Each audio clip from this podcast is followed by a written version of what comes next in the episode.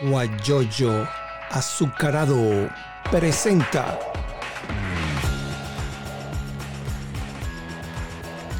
la noticia con Eleazar Benedetto. Vamos a darle los buenos días a toda la gente que se va a conectar y que está conectado. Eh, en este momento vamos a conversar con Carlos Molina Tamayo, él es almirante de, perteneciente a la Marina de nuestro país. Ahí se conectó Alejandra Luján, bienvenida y Dios te bendiga. También Luis Torreal, otro sobrino, Dios lo bendiga. Eh, también eh, José Antonio, él es, eh, fue gerente de información de Radio Caracas Televisión, también está conectado. Y mi nombre es Eliazar Benedetto Gómez, estamos transmitiendo desde Houston, Texas, para todo el para Venezuela y para el mundo. Aquí, eh, aquí hay gente que, nos, que, nos conecte, que se conectan con nosotros desde España, desde Málaga, desde Tenerife, y mucha gente que se conecta. Y con eh, el almirante Carlos Molina Tamayo vamos a conversar muchas cosas, porque él tiene una cantidad de, de, de informaciones muy buenas. De repente hay alguna que no la ha compartido con nadie y la podemos compartir aquí. Entonces ya Alejandra está conectada. Eh, hay una persona en, en, Barcelona que estuvo cuando te invitamos por el Colegio Nacional de Periodistas, Milena de Mundaraí, cuando lo vea me lo saluda. Y yo le bueno, lo voy a ver virtualmente, Milena, porque no lo puedo ver en persona. Eh, ella estuvo allá presente y me habló maravilla. Ese es uno de los pocos militares que, que habla bien y que está claro con toda la situación que está sucediendo, ¿no? Milena Mundaray. Bueno, entonces ya dicho esto, ya tenemos como cuatro o cinco seguidores, contactos, esperamos que se conecten más porque lo movilizamos la invitación a través de las redes, inclusive hasta en, Instagram, en, Twitter también lo dimos, y le damos la bienvenida a Carlos Molina Tamayo. Carlos, eh, Carlos Rodríguez también se conectó, ahí está, que está en los Estados Unidos. Y bienvenido, Carlos. Cuéntanos entonces, ¿dónde estás? Muchas gracias, don César. Un gran placer estar contigo y la última vez que nos vimos fue por allá en el 2002, antes que yo saliera del exilio, después de los acontecimientos de abril. Así mismo, invitado a un foro en el Colegio de Periodistas en Barcelona. Exacto. Sí. Bueno, este, lo, que, lo primero que se nos ocurre para iniciar esta conversación, pues mucha gente cuando se enteró me enviaron, pregúntale tal cosa, dile pregúntale, y haz esto, me enviaron preguntas por el WhatsApp, cuando, cuando salió la invitación a la luz pública, que ellos a estar conversando con nosotros. Y lo primero que se nos ocurre, una pregunta que nos, que nos mandaron por allí, ¿qué es de la vida de Carmona? ¿Sigues en relación con él, conversando? ¿Cuándo fue la última vez que lo vistes? Sí, yo estuve en Colombia el año pasado en el asunto de, la ayuda humanitaria. Estuve en primera línea allá, eh, como tú sabes, en el puente, ¿no? Ajá, cuando la ayuda humanitaria. y cuando estuve en Bogotá, por supuesto, eh, llamé al doctor Carmona para una visita de cortesía y me invitó a almorzar. Él sigue dando clase en la universidad, una universidad privada que está allá, y sigue viviendo una vida modesta eh, debo decir que en los acontecimientos del 2002, este, eh, ahí fue cuando yo vine a conocer Carmona, pero mi opinión es que Carmona es un hombre honesto, un hombre íntegro, y, bueno, yo creo que, lamentablemente este, no era el momento de él eh, en, en, abril de 2002. Pero estoy seguro y comentábamos que todas las acciones Inclusive el decreto que sacó Carmona en el 2002, hoy en día se saca ese decreto y tiene cabida. O sea que prácticamente ese decreto fue una premonición de lo que venía en Venezuela. Pero eh, por codicia, por desidia, por lo que sea, ese, ese régimen, ese, esa presidencia transitoria, por decir así. Porque era una presidencia transitoria. Era, era una, presidencia mientras Venezuela se acomodaba para tener elecciones democráticas y por supuesto sanear el CNE en ese momento. Debo decir que eh, Carmona y, yo en ese momento éramos los, los, objetivos del, régimen, ¿no? Porque a los dos metieron presos, presos y nos pusieron presos. Y los dos tuvimos que escaparnos porque pues, la, la instrucción era de eliminarnos, por supuesto.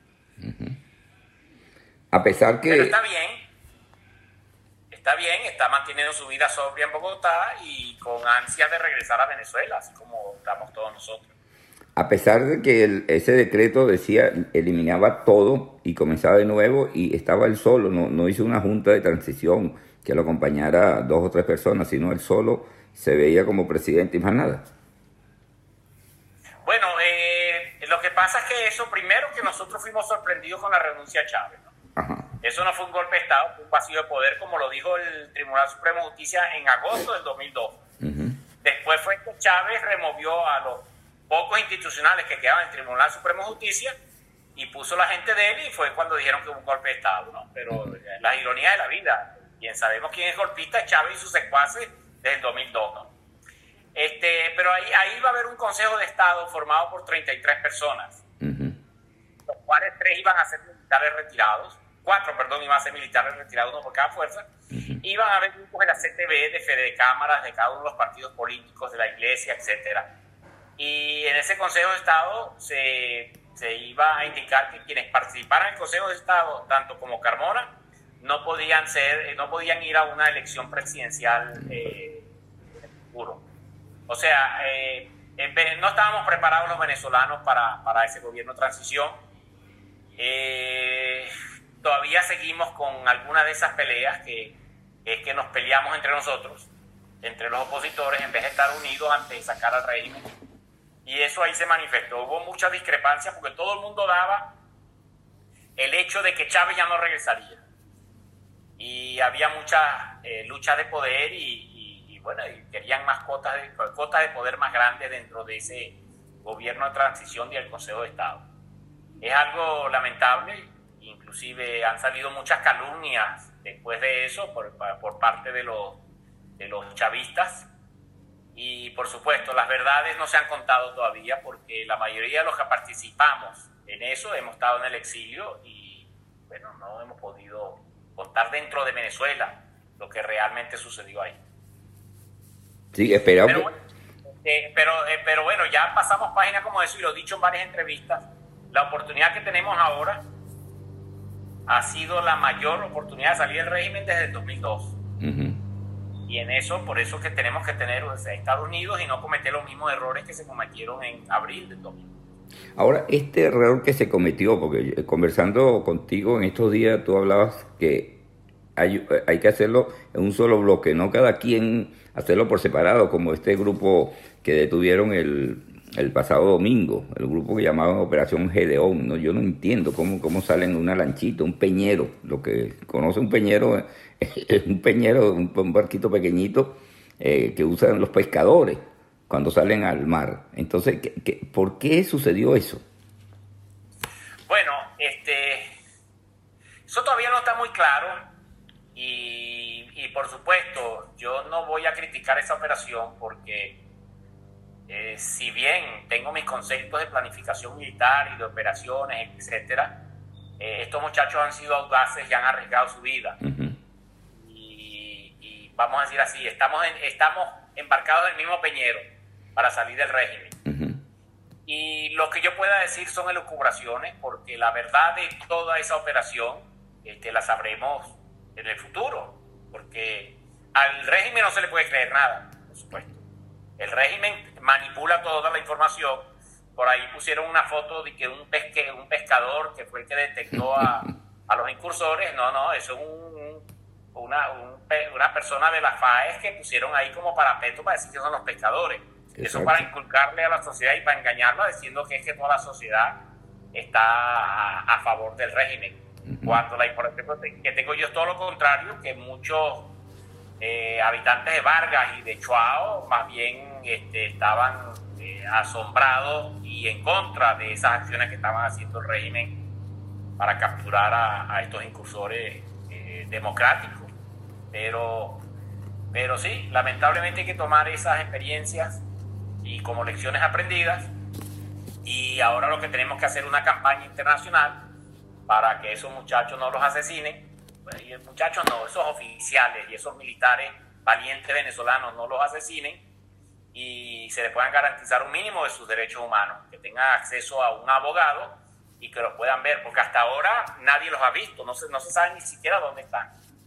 Entonces, este, es algo lamentable, pero tenemos que sumarlo a la oposición y por ello que, no podemos criticar eso porque no sabemos los pormenores de todo y detalles de, de esa operación, porque se mantuvo muy confidencial hasta que aparentemente bueno, aparentemente no, a mí me confirmaron que tenían infiltrados dentro de ese grupo y por eso es que el régimen sabe dónde llega, porque de lo contrario ese ha sido una gran sorpresa. Claro. El gobierno tiene buenos informantes. Yo estuve escuchando eh, un mensaje de un cubano que estaba en Cuba cuando peleando por, contra Fidel y él se extrañaba mucho que cada vez que hacían algo se enteraba. Entonces empezaron a jorungar, a buscar, a buscar, a buscar y localizaron a la persona que era el que le pasaba la, información. Y entonces a mí me, causó, eh, no sé cómo decirte, porque lo que le hicieron a este informante fue una cosa grave, ¿no? Lo ahorcaron con alambre púa. Entonces, eh, eso, y entonces él dice, no, había que hacerlo para, para crear respeto y que otra gente no se metiera a, hacer, eh, como decimos en Venezuela, hacer sapo.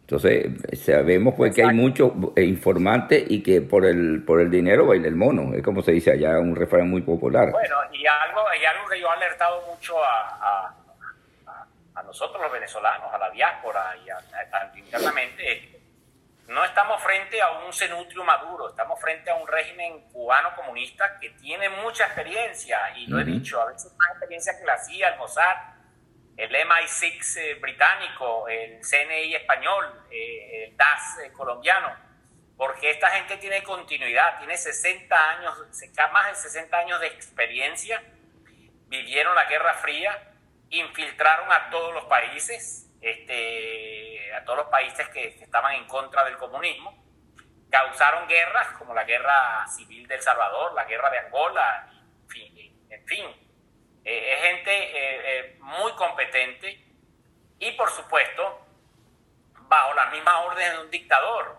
En el caso de los países democráticos, cada cuatro o cinco años que hay elecciones, los servicios de inteligencia, por supuesto, dan un toque de timón de acuerdo al presidente que, que gobierne. Pero en este caso ellos mantienen este, ese, ese rumbo comunista y las instrucciones son precisas y son pérfidos. Esta gente ha, aprendido sus errores y han tenido la experiencia y tienen los manuales de inteligencia comunistas, por supuesto, muy bien redactados y actualizados. Eh, no se pueden confiar en nadie.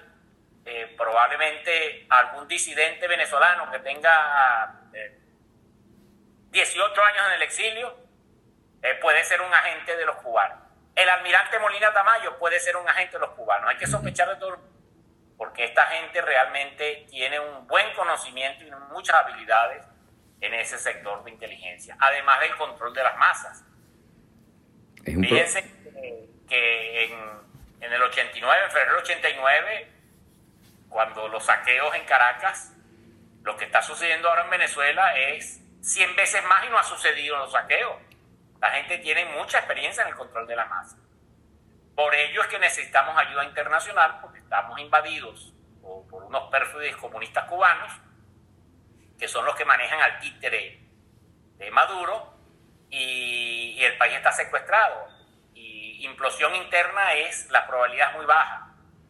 Por ello es que con la ayuda internacional sea una fuerte, un fuerte brazo político y judicial como el que está sucediendo ahora con, con las, las órdenes de captura del, Departamento de Justicia americano o con una intervención tipo injerencia humanitaria. Pero yo le doy bajas probabilidades a que el régimen ceda eh, internamente en Venezuela. Entonces, ¿tú estarías de acuerdo en la parte solamente sin la fuerza? O sea, no, no, una, no una invasión como parecida a la de Panamá. No, no una invasión, ni parecida a la de Panamá ni parecida a la de junio del 44 sobre Normandía. No, eh, lo que yo me imagino o lo que yo percibo es que sería una intervención tipo quirúrgica para el quiebre de las Fuerzas Armadas venezolanas, para que todos los militares venezolanos que están en contra del régimen pero hoy en día no se pueden pronunciar porque si no son torturados y van contra su familia también, eh, para que ellos se puedan desplegar un efecto cascada que haga que todos los, los, militares institucionales y, y, la población civil salga a la calle y, y, remuevan al régimen. Ni siquiera es derrocamiento, porque es un gobierno ilegítimo, es remover al usurpador. Y para eso se necesita, por supuesto, ayuda internacional. Okay. Eh, el fuerte brazo diplomático eh, va a la paralela con la amenaza creíble de una intervención hipoquirúrgica para Venezuela. Y nosotros esperamos que el brazo diplomático sea lo más fuerte y produzca el quiebre del régimen, la salida por la puerta trasera. Eso espero yo, eso sería lo ideal, porque sería los menos, eh, sería que la que produciría menos daños colaterales.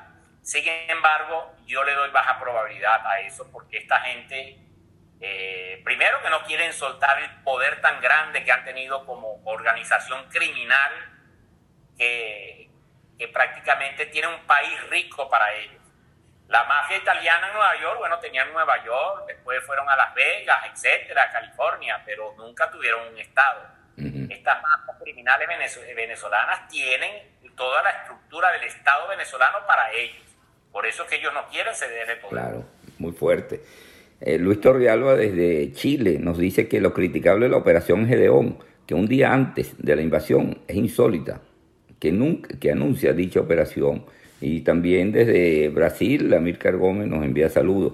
Pero fíjate una cosa, Clive, estamos conversando con Carlos Molina Tamayo, para los que se están sintonizando tarde.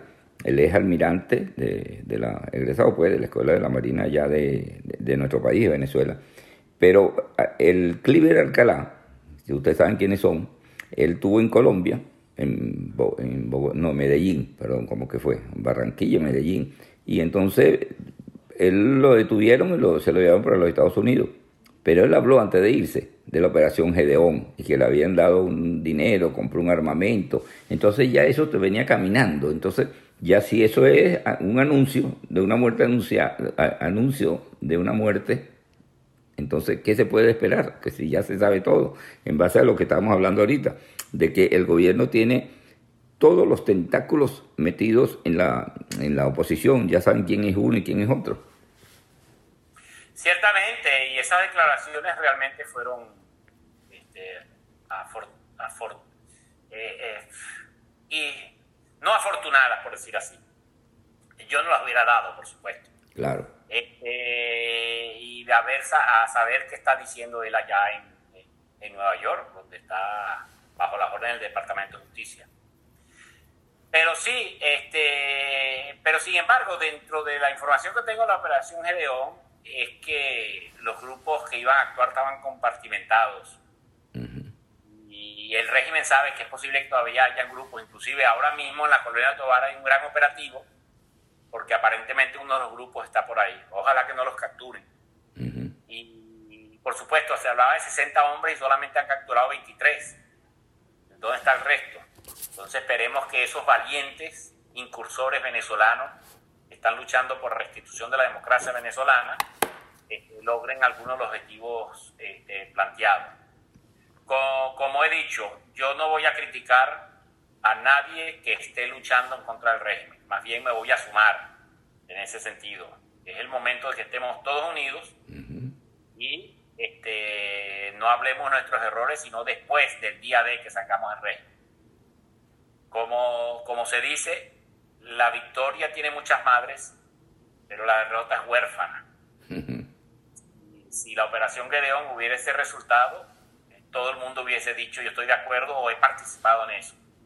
Pero ahora que la operación Gedeón este, tuvo este desliz, ya mucha gente empieza a criticarla. Como digo, yo no los voy a criticar por el honor de esos bravos combatientes que ahora están sufriendo y algunos están muertos.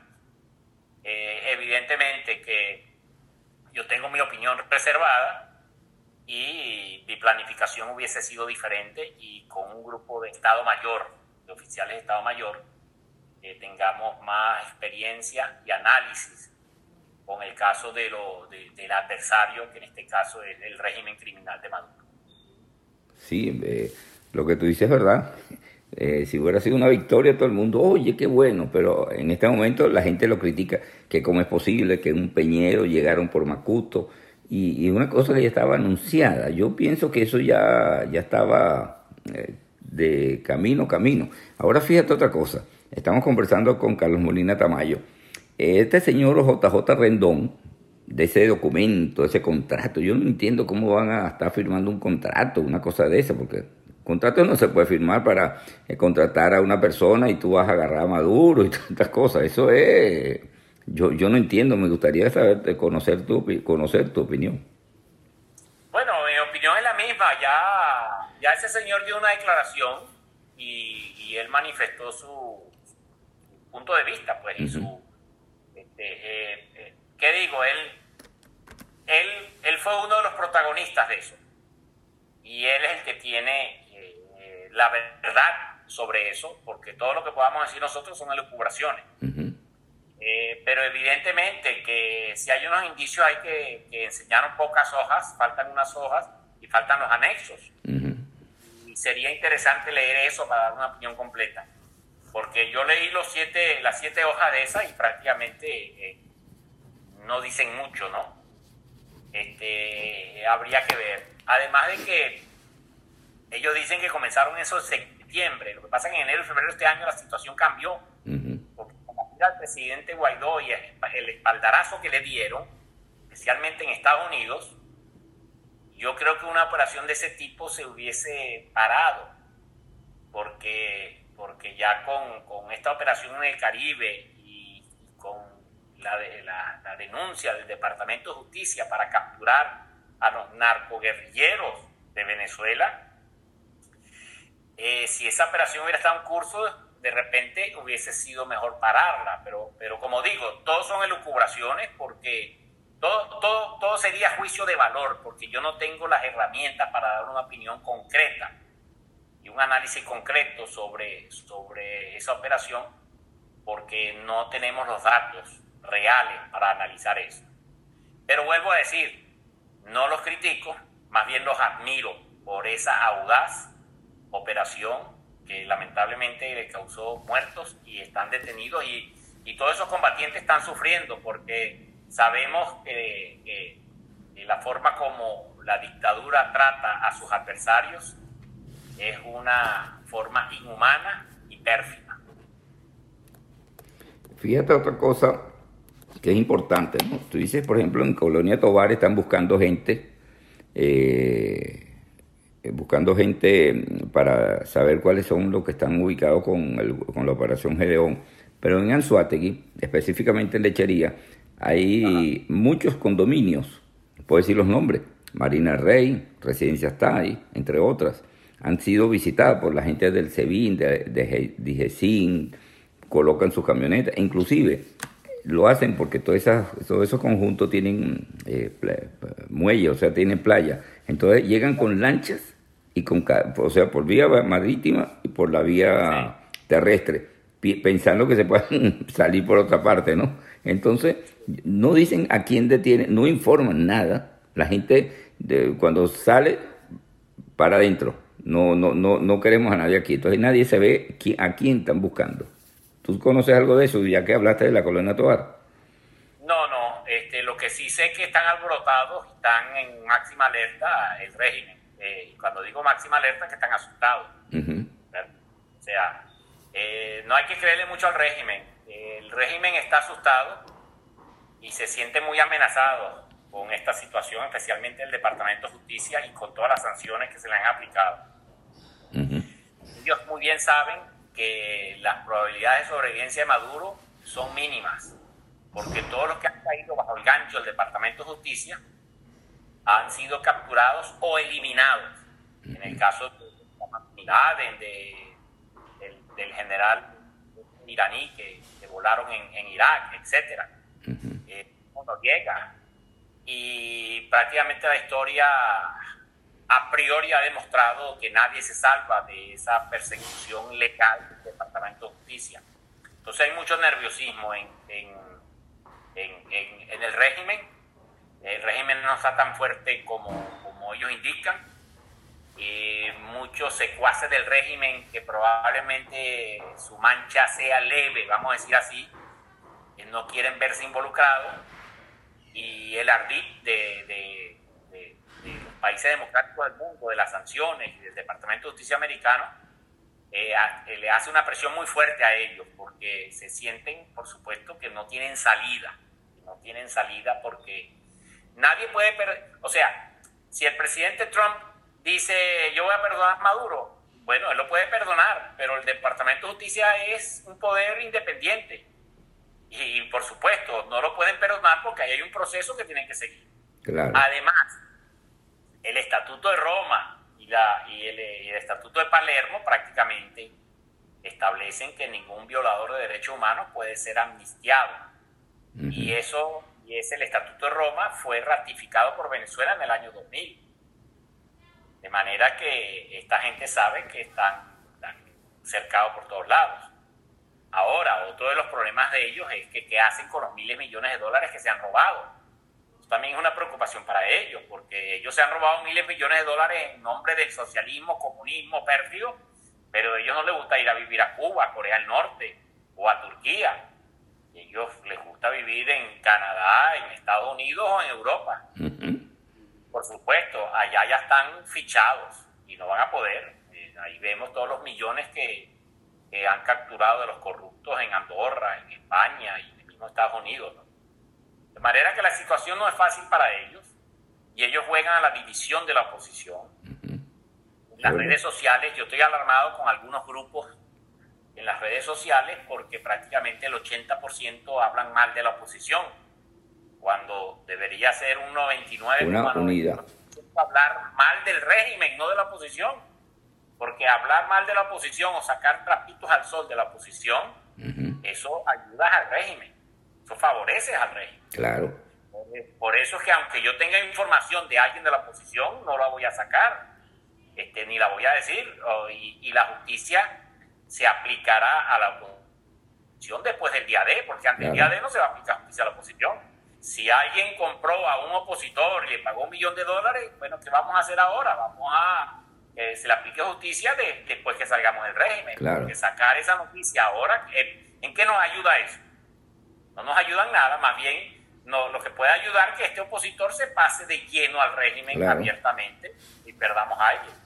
Sí, hay, hay un grupito que se reúnen en la Casa Amarilla, se reúnen en diferentes países, que son de unos grupos, de unos mini partidos políticos venezolanos que se reúnen con el régimen, pero ellos no, ellos no, eso para mí mucha gente no son opositores, sino son eh, integrantes del mismo régimen. Le damos el saludo a nuestra colega Katy Jurado de, Anzuategui. Ella te entrevistó en varias oportunidades para el diario El Tiempo de Puerto La Cruz.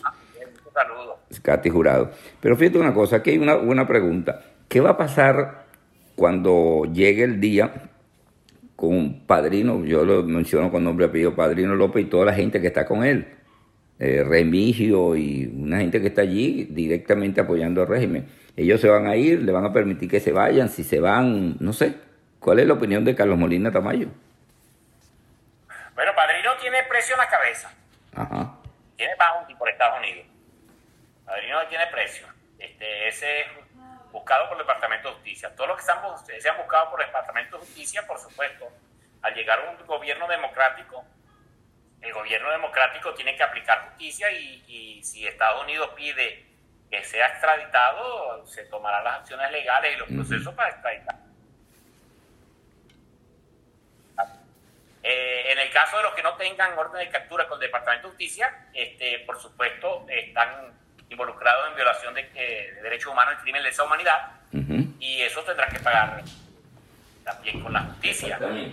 O sea, es muy difícil que alguno de ellos se salve, porque algunos de ellos, la mayoría han cometido muchos errores, eh, muchos crímenes, y no los va a salvar nadie, especialmente en esta época, en este siglo XXI. Los militares argentinos, después de la dictadura, hicieron una ley de amnistía, y, y unos años después, los gobiernos democráticos dijeron, no, esta ley de amnistía no es válida, y los persiguieron, inclusive hasta el año pasado, a un militar argentino como había, había violado los derechos humanos de unos de unas personas de origen español, la justicia española lo procesó. Y hubo otro que parece que habían matado unas monjas francesas y la justicia francesa la, eh, lo procesó. Y en el caso de Venezuela, que, que somos un país de, una nación de un país de inmigrantes, este, muchos de los que han muerto en manos del régimen tienen, eh, tienen doble nacionalidad y tanto latinoamericana como, como europea o estadounidense y, los, y la justicia de esos países eh, van a ir contra, contra estos criminales. O sea, en otras palabras, ellos lo tienen muy mal. El futuro de ellos es un futuro negro como se merece. Ahora, este, negociaciones pueden ser para que dejen el poder, evidentemente, y presión. Y, una de las hipótesis puede ser que muchos de ellos traten de salvarse entregando a otros. Justamente. Yo estoy seguro que Maduro no duerme bien. Y estoy seguro que Maduro cambia su guardia y probablemente tenga cubanos y tenga iraníes en su guardia porque ya no confía en nadie.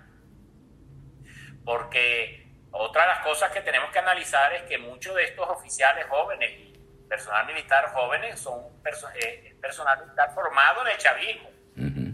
Con todo y eso, no han aceptado este, a este régimen, ¿no? Con todo y que quisieron lavarles el cerebro.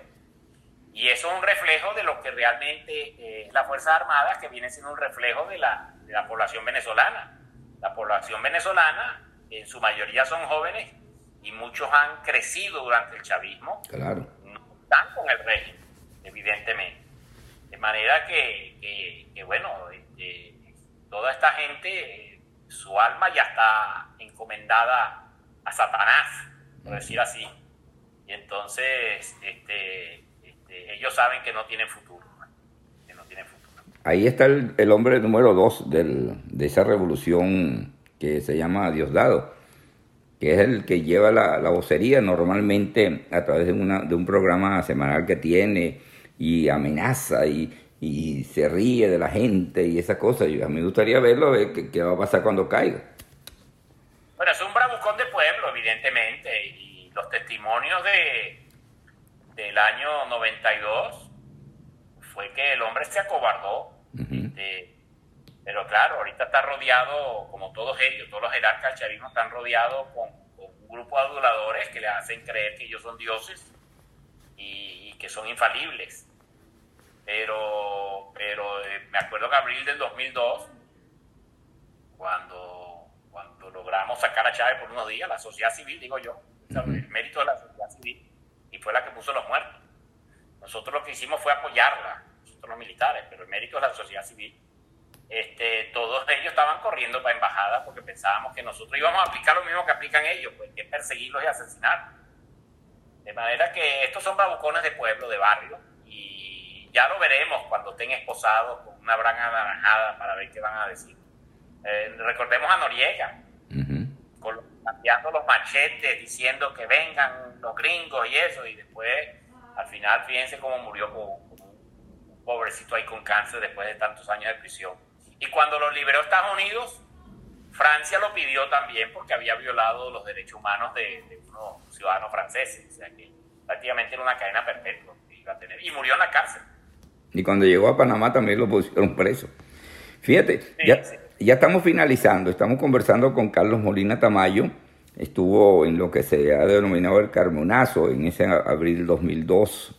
Que, Yo lo diría más el vacío de poder. Ok, Perfecto. Pero fíjate una cosa que, llama la atención, que ha habido mucha pregunta. ¿Qué contactos tienes? Tú estás en el exterior, estás en, España, ¿no? En Málaga. Entonces, hay, gente que está en los Estados Unidos, hay otra gente que está en Inglaterra, militares me refiero yo, o, civiles que, han tenido que ver con gobiernos anteriores. Entonces, ¿ustedes tienen contacto, se preparan, se reúnen a través de forma virtual, buscando alguna solución para el país? Por ejemplo, con Carratú, por ejemplo, con Carratú Molina. Eh, totalmente, inclusive yo estuve enero y febrero en Estados Unidos. Eh, tenemos una organización que se llama Venezuelan Freedom Foundation, eh, cívico-militar, y, y recientemente se introdujo, con un poder mío, se introdujo un recurso en el Tribunal de Suprema Justicia en el exilio para llevar la nulidad de la nueva ley de las Fuerzas Armadas que promulgó el régimen en, enero de este año, porque esa ley lo que hace es elevar al rango de componente a la milicia. Y una ley no puede estar por encima de la Constitución, y la Constitución establece cuatro componentes, que son Ejército, Armada, Fuerza Aérea y Guardia Nacional. Y yo mantengo contacto eh, no solamente para, con, con la diáspora civil y militar en el exilio, sino que evidentemente que mantengo contactos asimétricos con gente dentro de las Fuerzas Armadas que me reportan. Eh, pero, pero hay mucho temor dentro y por supuesto yo cuido a esos contactos, por eso que digo asimétrico, porque yo no tengo contacto directo con ellos, sino a través de otras personas, para, para, evitar que hagan un seguimiento y lleguen hasta mí y sepan que están involucrados conmigo. ¿no? Hay que cuidar a, a, a la gente que, democrática que está interna en, en Venezuela, tanto civiles como militares. Sí, este, desde que salí del exilio hace 18 años sigo en la lucha, sigo perseverante y mantengo contactos tanto a nivel político como militar con la diáspora. Eh, y lo que siempre digo, pues que tenemos que estar unidos, no debemos ver eh, en estos momentos nuestras diferencias, sino más bien nuestras coincidencias, porque el objetivo común es salir del régimen si nos ponemos a discutir sobre nuestras diferencias, evidentemente que quien gana es el rey. Claro. Este, y, en eso, y en eso estamos. Este, tengo muchos contactos y hace dos semanas hicimos un foro sobre la nueva perspectiva de la Fuerza Armada y aclaraba yo en ese momento porque me, decían que hay que eh, reinstitucionalizar la Fuerza Armada. Digo, sí, eh, el país. Eso es lo que hay que hacer. No solamente la Fuerza Armada, o sea, la presidencia de la República es una, una institución que está eh, prostituida pues, por, por, Maduro. La Fiscalía del Estado, eh, la Asamblea Nacional, por supuesto, está en la oposición, pero le metieron la Asamblea Nacional Constituyente, que hay que eliminarla. Eh, la Fiscalía del Estado, o sea, todos los poderes públicos, toda Venezuela hay que reinstitucionalizarla, no solamente las Fuerzas Armadas, porque las Fuerzas Armadas no es, no es un oasis dentro de un país, sino que son reflejos de lo que es el país. Entonces, eh, eh, por supuesto, en las Fuerzas Armadas no es lo mismo que hace, que hace 20 años. Las Fuerzas Armadas, cualquiera que sea afín al régimen, así sea bruto, no tenga conocimientos, entra dentro de las Fuerzas Armadas y pasa a ser un hombre leal a las Fuerzas Armadas. Por eso que, que, que salen muchos oficiales y personal militar que a veces los vemos transportando drogas, este, este, en tráfico de drogas o en tráfico de, gasolina, etcétera. Porque es que los filtros que habían en cuanto a democracia, cuando yo entré a la Escuela Naval de Venezuela en Mamo, los filtros eran de los 600 que nos presentamos, apenas entramos eh, cientos y tantos, ¿no? Y de esos cientos y tantos, después de cuatro años, apenas nos graduamos 23 de los que entraron conmigo ese año en la academia era que había mucho filtro y se pedían antecedentes penales y cualquiera que tuviese una mancha no podía ser cadete. Claro. Y hoy en día eso, eso no es razón de filtro, sino si uno llega con una bandera roja y dice que Chávez, Chávez vive, todo esto, bueno, ese prácticamente lo aceptan. Claro. Entonces, claro, también hay gente buena que está ahí, vamos a decir, durmiente, pero porque no pueden hacer nada. Es más, se le dice no hagan nada, porque ustedes que, que hagan ustedes algo, ustedes solos no van a poder. Claro. Pero hay muchas esperanzas. Lo, primero es llegar al día de sacar al rey. Estamos conversando con Carlos Molina Tamayo. Hay otro personaje que, que ha figurado mucho y ha ofrecido muchas eh, informaciones, así como tú, que, que este señor general Carratú, que estuvo con Carlos Andrés. También te has reunido con él y con otros generales de esa época. Sí, sí, bueno, Carratú mucho más antiguo que yo. Exacto. otra generación, por decir así. Pero, pero sí, estamos en contacto. Está bien. Bueno, estamos, como te dije, llegando al final. Eh, saludamos a mi hermana Elizabeth, que se conectó ahora desde, desde Barcelona. Así que saludos a, a Elizabeth. Ah, bueno, saludos, Elizabeth. Sí. Eh, bueno, vamos a terminar que tú hablas de, de, muchas cosas muy interesantes, pero hay una cosa, ya lo dejo para el final.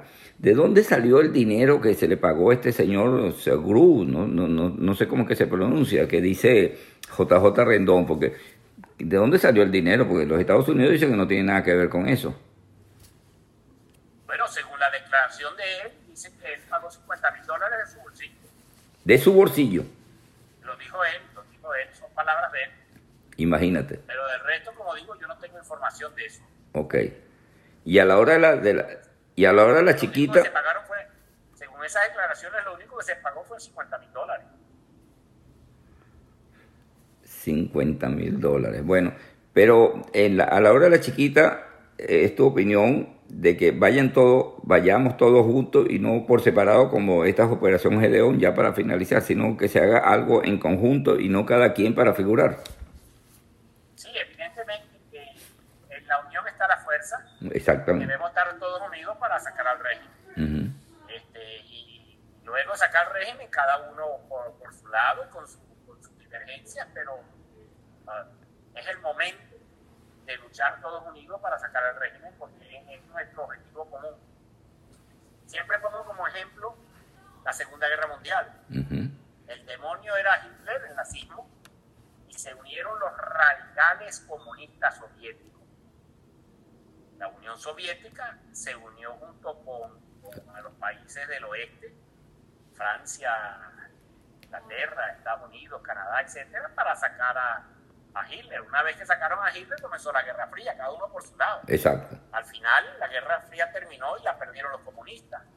Este, pero, pero hay que hacer algo así, todos debemos estar unidos para sacar al demonio régimen castrocomunista de Venezuela. Sí. Llegamos al final. Habrá esperanza ya para pe- despedirnos, Carlos Molina Tamayo. El venezolano debemos tener esperanza para un futuro mejor y te damos las gracias. esperanza hay, este, la esperanza no llega sola, estamos trabajando para eso, para que lleguemos al día de. Pero sí, tenemos que estar unidos y con esperanza, a pesar de toda la guerra psicológica y guerra de información del régimen para, para bajar la moral de la población. Estamos trabajando y yo veo altas probabilidades de que regresemos pronto a Venezuela. Muchas gracias. Carlos Molina Tamayo, almirante, eh, egresado de la Escuela Naval de Venezuela, eh, en este momento exiliado con muchos que estamos fuera de, nuestra, eh, de, de la frontera venezolana, pero la esperanza no la perdemos y con fortaleza y fe saldremos adelante. Muchas gracias, almirante, y seguiremos en contacto. Esta es una de las primeras entrevistas, vendrán otras para tener eh, y seguir conversando. Buenos días y muchas Muchas gracias. gracias, don Eleazar. Guayoyo azucarado presentó la noticia con Eleazar Benedetto.